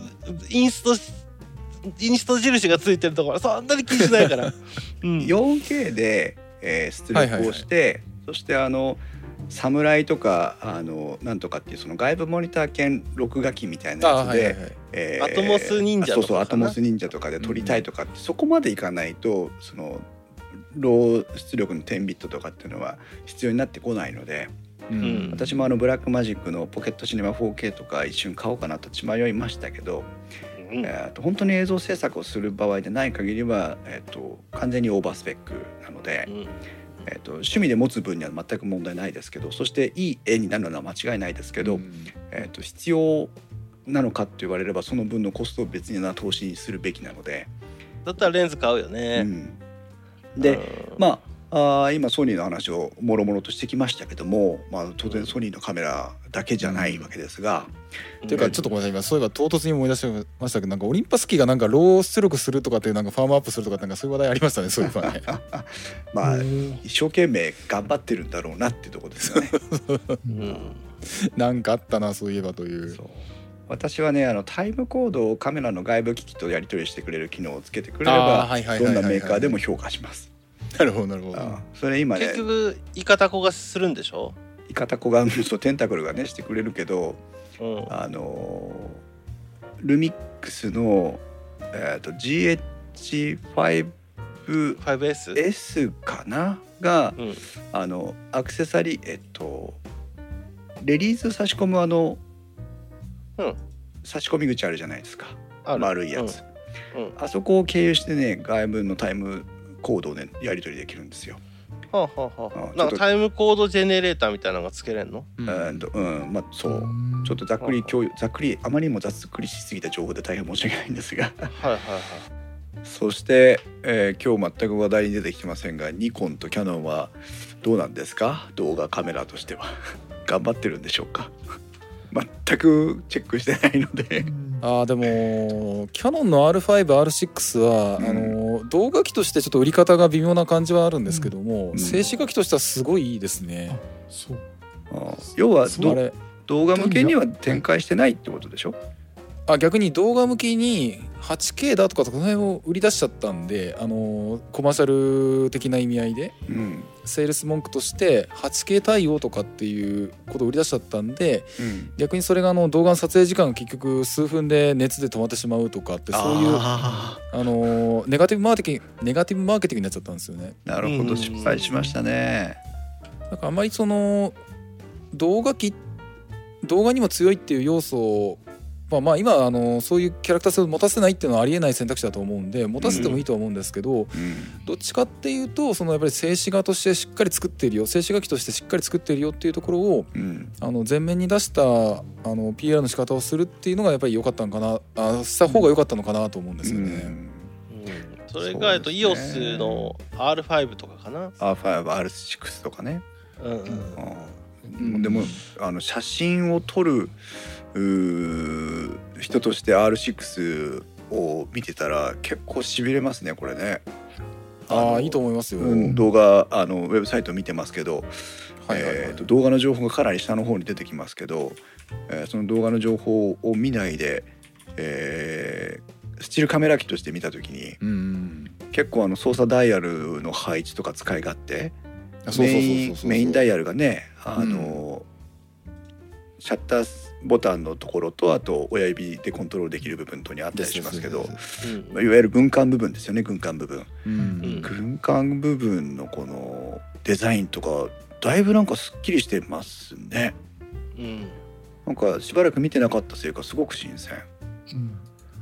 あとあれは R6 だと、はいあのフルサイズセンサーがあの2010万画素ってことで、うん。えー、と S3 ほど少なくはないんですけど、うん。えー、と α7-3 よりは少ないんですよね。2400万画素に対してあの画素数少ないのでうん。現行フルサイズ機の最低画素数が、まあ、S3 は変わんない S3 であることは変わんないんですけどもうん。その次くらいに多分来てると思うんですね。うん。だから多分2010万画素だからこれあのえっと EOS の 1DX とか確かあの辺と同じあのセンサー数あの画素数のはずなのでそうですね。うん。だから多分もう S3 ほどじゃないにしても高画質あの暗証に強いセンサーのはずこれ、長らくイオンあの EOS ユーザーだった木澤さん的にどうですか？この R5R6 あたり。まあ動画動画は別にしても。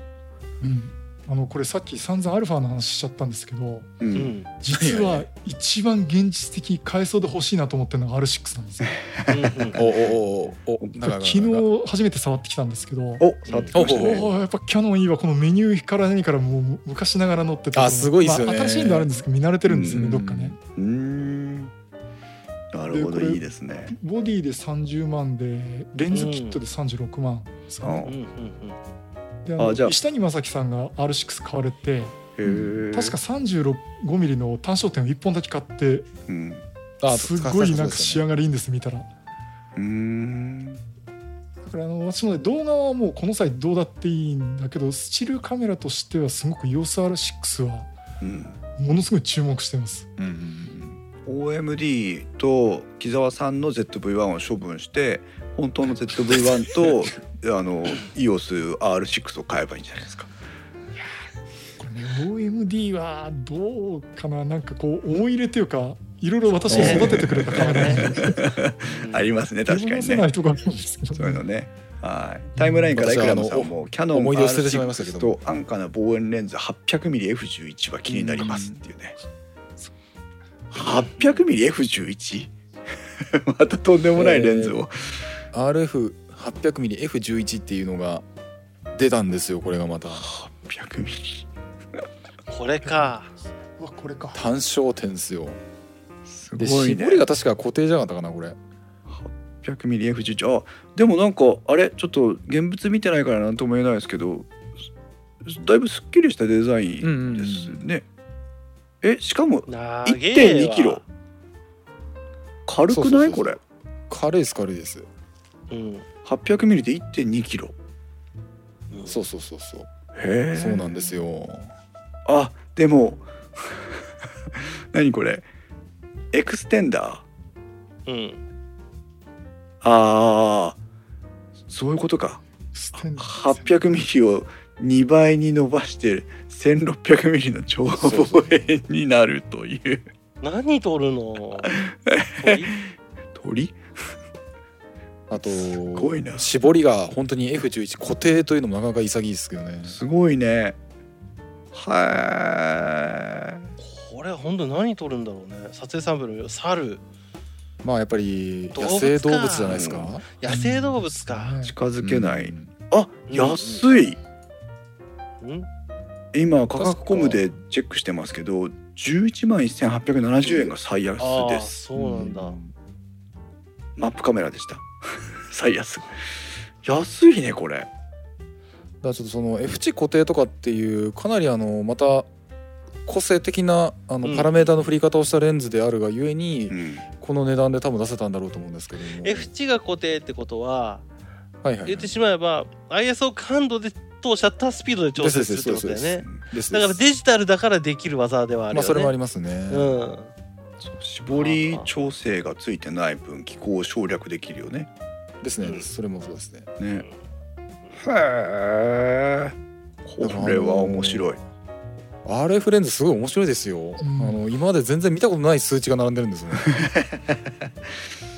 オリンパスタイムラインからエクラムさんがオリンパス未発表の白レンズは換算 2000mm ですので、えー、というふうに書いて1600ますね。が足んないと。なるほどで野なるほど。鳥撮影には1600でも足りないと。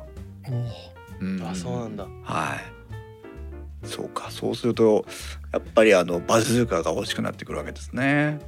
それにしてもでも11万でえーっと 800mm でエクステンダーがいくらか分かりませんけどエクステンダーつけて 1600mm ですからね。すごいですね。なんか RF マウントって本当にあのキヤノンが今までやれなかったことを本当にやろうとしてるっていうすごいアグレッシブな製品が多くてうんあのレンズラインナップ見てもらうと例えばやっぱ一番強強烈なのがあまあ一番じゃないかもしれないですけどうん。2870mm の F に投資とかっていうレンズもありますからね。ありますね。いですよねで2870で F2 の投資ってなかなかあんまりなかったと思うとあと 85mmF1.2 まあこれはあの EF レンズにも確かありましたけどもうん。あと 50mmF1.2 とかだ本当にあのキヤノンはその新しいマウントに変えたことによって、うん。あのオーソドックスなラインは EF マウントを使えばいいよね、うん。じゃあ RF マウントじゃないとできないことをこういうことやってみようっていうすごいあのアグレッシブな挑戦的なね挑戦的な、商品がすごはい、多ラインナップをしててすごいなと思うんですよね。うん。まるであのレンズのサードパーティーメーカーのような。そうそうそうそうそうそう。だから本当あのシグマの山木社長が言ってましたけどもはい。あのシグマって結局そんなに大きい会社ではないのでええ。大手メーカーと同じことをやっても勝てない売れないっていうふうに言ってるんですよね。う。うん。んでキヤノンはもうキヤノン自身がなんかそんな感じのことをどんどんどんどんやろうとしてるんで、うんこれは面白いです。あの RF マウントのあのレンズ群って本当面白いです。見てて。多いですね。うん。そしてただまあキヤノン純正しかないんで、まあ高いんですけどね。あの、うん。シグマが RF に参画してくんねえかな。参入してくんねえかなっていうのは。そうね。思うんですけども、はうん。い、でえっ、と残るはニコンということになるわけなんですが私もニコンを手放して以来ニコンは本当にノーチェックですがどうですかうん皆さん。全然分かってない。残念ですね。なんかねまあニコンがね昔から好きって人は多いけどね。でもなんか勝手なイメージだけど動画機でニコンを選ぶ人はほとんどいないようなイメージがあるかな。あはいはいはいそうだうねん、あのスチールでねニコンがっていう人は、まあまあまだねあのいるとは思うけれども。まあ、そもそもミラーレス一眼の展開がまだあまり魅力的なものを展開できてないような印象がありますけどね。うん、Z シリーズだっけ？そう。ですね。567とラインナップを揃えて今最新モデルが Z55 なんですけども、はい FX 規格いわゆるフルサイズのものではあるんですがうん、なぜかあまり騒がれていないという。なんだろうね、我々の中ではということなんで騒いでるこれ方は567ってかえっとあえ安いのが出てるの？5 5が安いですね、うん、5が安いんかな、うん。5が安いと思います多分、はいはいはいはいは。いでじゃあやっぱ7数字が大きければ大きいほど、えー性能はその分上。ううん。ん、いろんなものがついてるってことだね。だからそこはニニコンとあキャノンと逆なんですよね。うんうんああそうかそうか。キャノンは数字の5っていうのが優先なんですけどね。うん。ああうん。うん書いてあるもんね。キャノンの場合は5であることが全てって書いてある。キャノンは5が重要なんです。ねタイムラインからイクラムさんですけど野鳥撮影をしている人を見るとニコンの一眼レフの人が多いと。うんうんうん。でなおかつ、えっと、ミラーレスのニコンの人は少ないということなのかな。なのでいわゆる今までのデジタル一眼レフとしてのニコン製品ニコンカメラを使ってる方が多いのかもしれませんね。まあこっちは手堅いですよね。やっぱり D850 とか D810A とか、まああの全くチェックしてないんであれですけど。D6 とかね。えーやっぱりスピード重視のところだと違ってくるんですかね。あの確認していくポイントが。まあ特徴的なのはあのニコン初の天体撮影専用高精細デジタル一眼レフカメラ D810A という。ああなんかありましたね。はいはいはいはそれこそあのパラメータ全振りみたいなカメラ出てますけど、うん。宇宙の赤い神秘を鮮やかに映し出す天体撮影専用超高精細デジタル一眼レフカメラ D810A というね。はいはいはいはい。はい。まあでもこういうのがあればそのニースに勝っていけるという感じはありますけどね。うんうん。やっぱある程度尖ってた方が面白いなと思いますけどねこういう製品ラインラインナップはね。結富士と局、か？うん、同じ土俵に上がってしまうとあとはもう消耗戦をするしかないっていうのは、うん。あのカメラに関わらずどんな分野でも同じことだと思うんでね。なんかでも確かにそのニコンのカメラちょっと動画がねちょっと動画っていうか動画性能を加味したうん。ものでちょっと自分たちは見てしまうから、うん。まあ、そういったところでまあちょっと弱い部分を弱いのかどうかってあんああんまり引っかかんない。そうだね。引っ自かからない。分のその情報網に、うん。うん。引っかからないっていうのがあってもう一眼レフでねスチールバシバシ撮るよっていう人は、えーニコンのファンは根強くいるのかなとは思うけどね。どんなカメラもね悪いってことはないので。うん、それなりの使い方がねあるわけでしょうから。でもなんかいろいろそうやって考えてみるとそのさっきのアルファシリーズうん。の、えーこれもフルサイズじゃない？うん。でえっ、とキヤノンのやつもさっきのキヤノンの、えー、EOSR5 これもフルサイズでしょ？うん。そうです。でニコンもまあニコンはまあどっちも出してるけどうん。そうなった時にまああとはそのパナソニックの G シリーズだとマイクロフォーサーズか。あとはオリンパスもマイクロフォーサーズだし、ってなった時にね悩むのがね富士フイルムなんだよね。お富士これだけ APS-C なのよ。お。いやいや中盤がありますよ。飛び越えすぎよ。だ からそれがねいつもね、うん、どうなんだろうって。まあもともと富士一時期使ってたからすごい好きではあるんだけどうん。どうなんかなって。つなんかすごい引っかかるというかね、うん。富士はもうフルサイズを飛び越してラージフォーマット GFX のへ行けばいいんじゃない？でしょうか富士はねすっごい色合いが好きですね。鮮やか系が好きなんで、富士はやっぱりあの XT4 とか XT3 とか試写するとものすごく気に入ってるんで実はうん。XT3 あたり欲しいくらいですよね、うん。やっぱフィルムのエミュレーションがやっぱりもう絶妙すぎますよね。やっぱそこなんですかね、うんああだからあの撮った後でログ撮影した後でグレーディングするとか RAW撮影した後であのカラー補正するとかっていうことじゃないんですやっぱり。うん。富士は本気で撮ってもう本気の中の富士が用意したエミュレーションで楽しむっていうのが正しい楽しみ方な気がする。うん。やっぱ富士好きな人って必ずその今木澤さんおっしゃったような色合いとかのお話されますよね。うん。そうなんですねうん。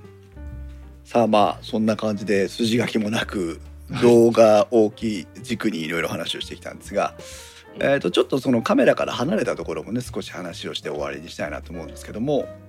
えー結構我々今、まあ、慎吾さんをも YouTube 配信はしませんけども、うビデオチャットなんかのために、えーあとはまあスチール撮影のためにいろんな機材を導入したりもしてますし、えー我々もそうですけど、えーと撮影関連の機材についてもうちょっと、えー話をしたいなと思うんですが木澤さんが最近なんか気になってる三脚があるということで、あこれちょっとじゃあタイムラインに入りますね。ぜひお願いします。あのーまあいろいろこう部屋で、まあ、うん。YouTube 用に撮影とかやってるところでやっぱり俯瞰撮影ですね。例えばいろんなガジェットだとか iPad とかを真上から撮って、うん、えーまあ、動画を撮りたいっていう時にどうやってその真上から撮るための仕組みを用用意したらいいだろうって。あもう慎吾さんも今出されてます。あ慎吾リンクを送りましたけど。こう真上から撮るための 三脚のようにこう横の棒があって。はいはい。そうですね。今慎吾さん出されてますけどね。そういったスタンドっていうか三脚が欲しいなっていうのは。スライディングアームとかって言ったりするスライディンんですねグアームなん。ですよね。ええ。ああ、慎吾さんのハンドル付きだ。遊んでるやつはうん。何のやつ？それは。これはですねえっ、と三脚がレオフォトのやつなんですけども、はい。はいはいレオフォトの、あのーこのモデルってここにあのエレベーターの部分がないんですね。はいはい。はいうん。軽量化のためとかいろいろあるんですけども。でそれとはまた別にこっちのあのこれはベルボンですね。ベルボンベルボン。ベルボンのこういうえっ、とその俯瞰撮影とかそういうのができるようにするってやつをつけてエレベーター代わりに今ちょっとこれを今つけてる状態なんですよね。だかああななるほどどね。ら。こう真上にあるがこういうふうに上に伸びていくと。うん。はいはいはいはい。でここに今えー、と自由雲台つけてえっ、とあとあれ？ああと90度のアングルのやつもあったりはするんですけども、うん。まあ、そういう時にまあその俯瞰撮影これ何？あそう確かあの物撮りでそのなんだろう、えー、とフィギュアとかガンプラとかあの辺を自由度高く撮れるようにするっていうんでちょっとこういうのを追加購入したと。でうん、であのマイクロフォーサー自体にこれ買ったんですけども、えー、と結局その後に買ったこのレオフォトの三脚がさっき言ったみたいにエレベーターがついてないんで。うん。なんでじゃあこれ一緒に噛んでしまおうってんで今一緒にこれワンセットで使ってるという、あの物になりますこれ。スライディングアームというふうに言うようなんですけど、えー、とうん木澤さんが貼ってくださったのは、えー、とスリックのやつですけどえー、と三脚部分とスライディングアームが一体になって販売しているもの、どはい。うん、で、えー、と今の慎吾さんのパターンと同じように、えー、と三脚の部分と上のいわゆる雲台の部分っていうのは分離できるものがありますので、えー分離できればそこにそのスライディングアームを接続するとまあまあまあ木澤さんあの慎吾さんから説明あったような使い方ができるということで、うん私今、えー、と Amazon でパッと調べてスリックの、えースライディングアームの雲台の部分のやつをリンクで貼りましたがほう要は既存の三脚にスライディングアームだけを増設するという形でやるとこれ7,000円をちょっと切るぐらいの値段で、うんうんえー、と SLARM2 というえー型番になってますけど。これですね。はい。これこういうのもあるんですね。これうんいいですね。うん、で木澤さんのは、えー、とスリックのエイブル 300HC という。そうですね。これあの私実際ヨドバシで実物を見てきました、うん。うんどうでした？ヨドバシ横浜でこうラーメンのサンプルの上に対して上か真上から撮ってできます。写真撮れますよっていうのを見せてもらって、うんなるほどね。そっかこういうのがあると,、えーとまあ、気軽に例えば2カメ体制を作って、えー自撮りと俯瞰等を切り替えて使ったりとかっていうことができるってことですね。そうですねで今ねあのタイムラインの方に写真を送ったんですけど今はい現状私は普通の三脚を持ってるんですけどうん、三脚の足をこともっとこう広げられるんですよね。はい。で広げた足を机の上に1本置いて あと地面の方には2本の三脚を立ててこう机の上に乗せる形ではい、無理やり俯瞰撮影っぽいことをさせるとかね。関口宏のように机にもたれかかってるわけですが、えー、と三脚にはローアングルモードって言って三脚の足を思いっきり開いていわゆる開脚してるような状態をそうそうそう。を再現できる機能がついてるものがありますがうん。それを使って机の上にこう片足だけ乗せてるっていうスタイルですね。そうですね。うん。ちょっと斜め上からだけどこれでも俯瞰撮影はできますよって感じですね。うん。うん現まああのえっ、と1個ディスコードに URL を上げたんだけどもお。これベルボンのドリーポットってやつがあるのよ。ドリーポット。これも三脚の一種にはなはいるんはいはいはいだけどもはい。うんまあ三脚ではないよね。うん。っていうこれがね自分は今欲しい。あこれあのーああ私もずっと前からこの系が欲しかったですよこれ。う ん何に使うの二人とも。あの部屋の中の物撮りって結局3本足があるとすごいフットプリント使っちゃうんで。邪魔くせえのよあっちに当たってこっちに当たって。だからこれあの一脚と同じ構造でこう机にギリギリまで寄せられるんで机にぴったり作れるんですよね。そうドリーっていうのはあの三脚を車輪のベースの上に乗せてあの、うん。夜のヒットスタジオみたいにこうカメラがねスーッと右に左にえー動いていうんうくやつを、まあ想像してもらうと分かりやすいと思いますけどドリー撮影とかって言ったりしますけども、うん。えー、と一脚の下に、えーそういう椅子のキャスターみたいなのがついてあてそうそうそうそうそうそう。で、えー、とスムーズに左右に動かせるというやつですけどこれもでもこれがね欲しい。な DP-83S というものですけど、えーベルボンのページでは税込み2万9700円というね。高いだから買わないっていうね。これちょっと実質無料っていかないですね。木澤さんも、えーリンク上海問屋の、うん。えーものをはい。貼っていただきましたが。はい。これはですね三脚に取り付ける俯瞰撮影のためのアタッチメントですね、うん。はいはいはいはいあのこうペロンと下向くやつ。カメラをそう90度真下に向けられるようにする。エーデルクローンジェネリックだ、ですね。エデルクロンですよねこれね。えー あのカメラ好きの方なら多分ご存知の方も多いかもしれませんがエーデルクローンというエエデルクローンなのかエーデルクローンなのか分かりませんがうん。えー、とヨーロッパの方の、えースライドアームとかを作ってるうーメーカーがありますけどそこにあったあーマウントの完全にコピー商品ですね。ああうん。あの上海問屋って信頼のブランドの。ただねこれあの今写真は出してるんですけどあの問題があってこれあのバランスすぐ崩しちゃうんですよね。カメラが重くなっちゃって。えーなのであの写真には写ってないけどあの反対側手で押さえてます、なるほど。うん、だからよくさっきあの慎吾さん見せてもらったやつも他の方が YouTube とかで見せてると反対側に重りをつけてバランス取ってるとかね、うん。うんそういうことやってみたんですね俯瞰撮影の。なるほど、必ずあのスライドアームでもあの砂袋をつけるためのフックがついてたりしますからね。えああやっぱりカウンターウェイトがいるんだ、いるんだね。いますね。はい。まあ、このエーデルクローンのジェネリックのやつその上海ドヤのやつですけど、えーとこれ本家のやつ買うとものすごい高いんですけど、うん。上海ドヤのやつ899円プラス税ですから。とりあえず買うのはありだね。全然ありだね、おこんな値段で買えるのはもう驚異的ですよ。うん、そうか。エーデルクローン高すぎるんでしょ。本家のやつはだって、あ。ああっさり万を超えたはずだからね。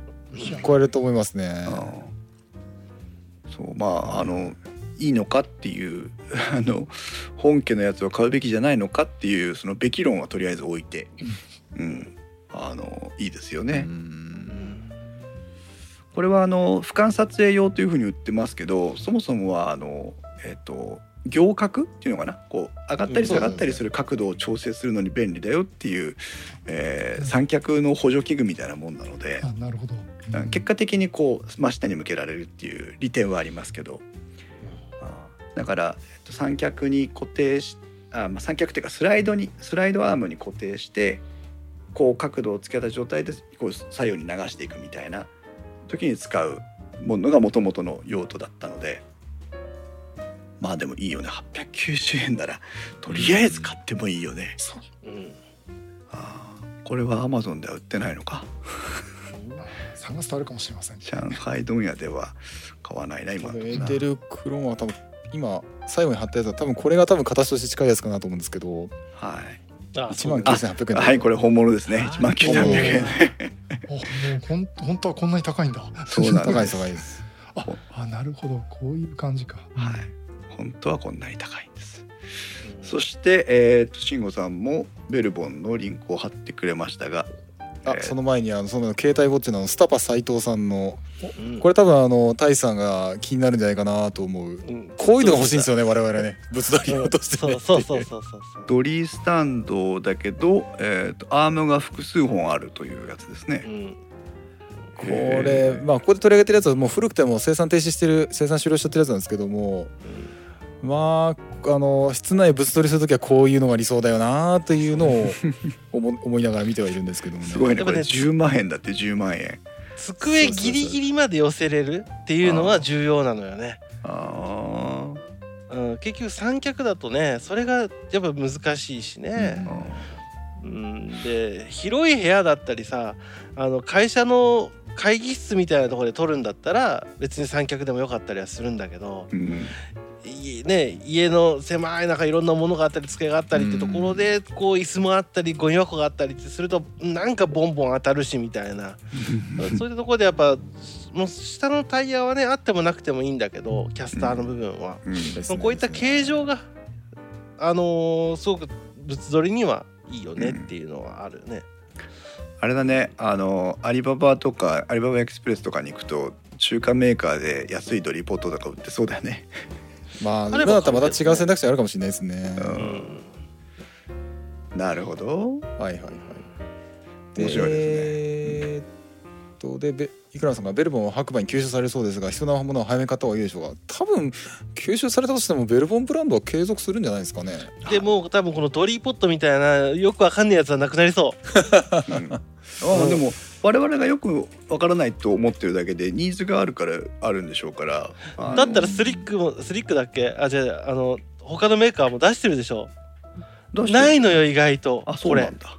うんこのドリーポットあみたいなドリーポットはないですね全然ないのよ。えードリーポットはねそれこそねウェブセミナーする人はねこれから必要なデバイスだと思ってて、うん。うん。まあでもドリーポットじゃなくてドリーだけ買えばいいって話だからね三脚はは既存のものをしてドリーだけ買えば、うん。まあ普通の用途には対応できるので。それはさあれでしょ？言ったら言ってしまえば三脚カメラ三脚。みたいな感じ三でしょ？脚三脚。三脚の下にあの三角みたいなので、そえーベースがあるっていう状態。でそのその頂点にコロがついてるってやつだよね。うそうーんだったらドリーポットなんか高い金出して買おうかな。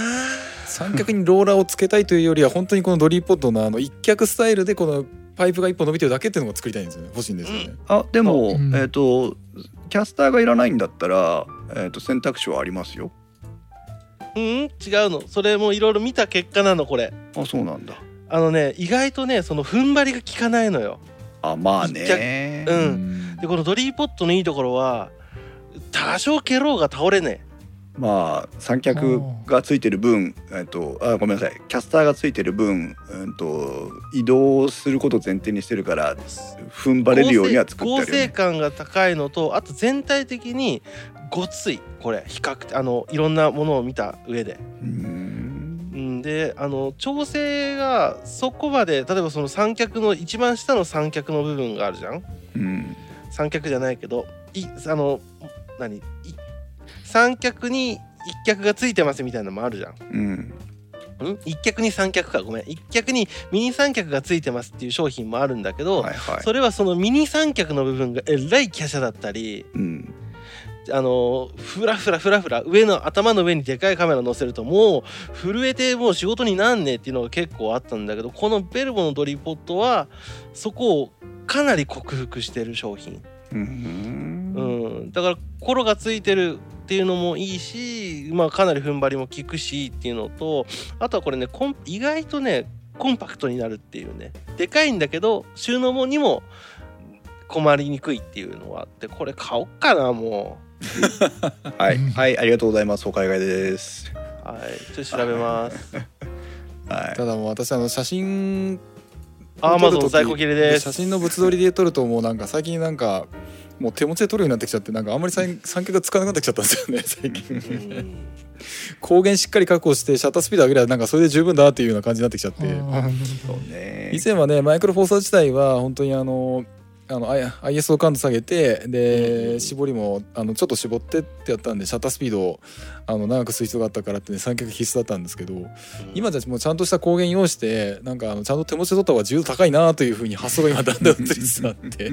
ああそうか。そうそうそう。回って帰ってきたね。帰ってきちゃった。うこんん。な感じです。ままあ動画だとまた違うんでしょうけどもね。それを許すカメラを使ってるっていうことですよ。まあそれもあるかもしれないです。そういうのもあるかもしれないですね はいということで、本当に筋書きなくいろんな話をざっくばらんにさせてもらいましたがいかがでしたでしょうか？はい。皆さんもそうまあこの話はね 尽きることがないので他に何かあるってやっぱどんどん出てきちゃうんでまた次回のねカメラ3人会に持ち越したいと思いますが、えー タイムラインから柴さんは物物欲の闇を見たというね、えー同じくタイムラインから涼介さんはだいぶ煮詰まってますねなかなかちょうどいいものがないのは沼の入り口というふうにおっしゃってますけども本当にね。本当にあの、えー木澤さん向けにもこのあのベルボンのやついいっすよ。あの後ろにハンドルがあると本当にあの自由にこう高さとかアングル調整できるんで、さっきのあのスリックのやつだとこうあのなんだっけネジで緩めてこうこうあのバーをポールをこう前後させてるみたいでしたけども。あのーベルボンのやつはこうハンドルであのダイヤルでくるこう伸びたり縮んだりこうダイヤルでい。じれるんで結構いろんなとこいじりやすくなってなってるんでぜひご検討の方はっていうなぜかベルボンのポ回し物みたいな。こっちも8000円ぐら。いです。ねちょっとまた見てみます。はい、皆さんもね、あのカメラライフをそれぞれにお楽しみいただければいいなと思います。うんうん。はい、えー電気屋ウォーカーに関する感想カメラ3人会に関する感想はで、えー、ツイッターではディスコードまたはツイッターでは「ハッシュタグ電気屋ウォーカー」をつけてお願いします。えーそれから慎吾さん木澤さん各ツイッターもねありますのでそちらもフォローしていただけると、えー特に慎吾さんの方は筋肉料理とか、えー プラモのフィギュアとの、えー作成とかいろんなのが最近流れてきますから面白いですし。し木澤さんねなかなか今航空写真撮影に行けないという厳しい状況になってますけど。まあそうね結局あの私もあのレンズ買ってしまいましたんそであの100400行ってしまいましたんでじゃあ今度 空港の方にでも行きましょう行きましょ2人で空港と撮影会と行ってきてください。うねえ。何してもやっぱり撮り撮りに行く機会が減っちゃってるんでとにかくもう写真撮りに行きたいです。何でもいいからって感じですね。ねうんねまあいろいろ、えー対策もしながらねあの楽しんでいけるようになるといいなというふうに思います。はい。はい。はい、えー本日もタイムラインに、えー公開収録会場にいっぱいお越しいただきましてありがとうございます。ありがとうございました。はい、慎吾さんもねあごめんなさい、柴さんもねいろいろご意見いただきまして本当にありがとうございます。はい、それではまた皆さん次回の配信まで。さようなら。たさよなら。さよなら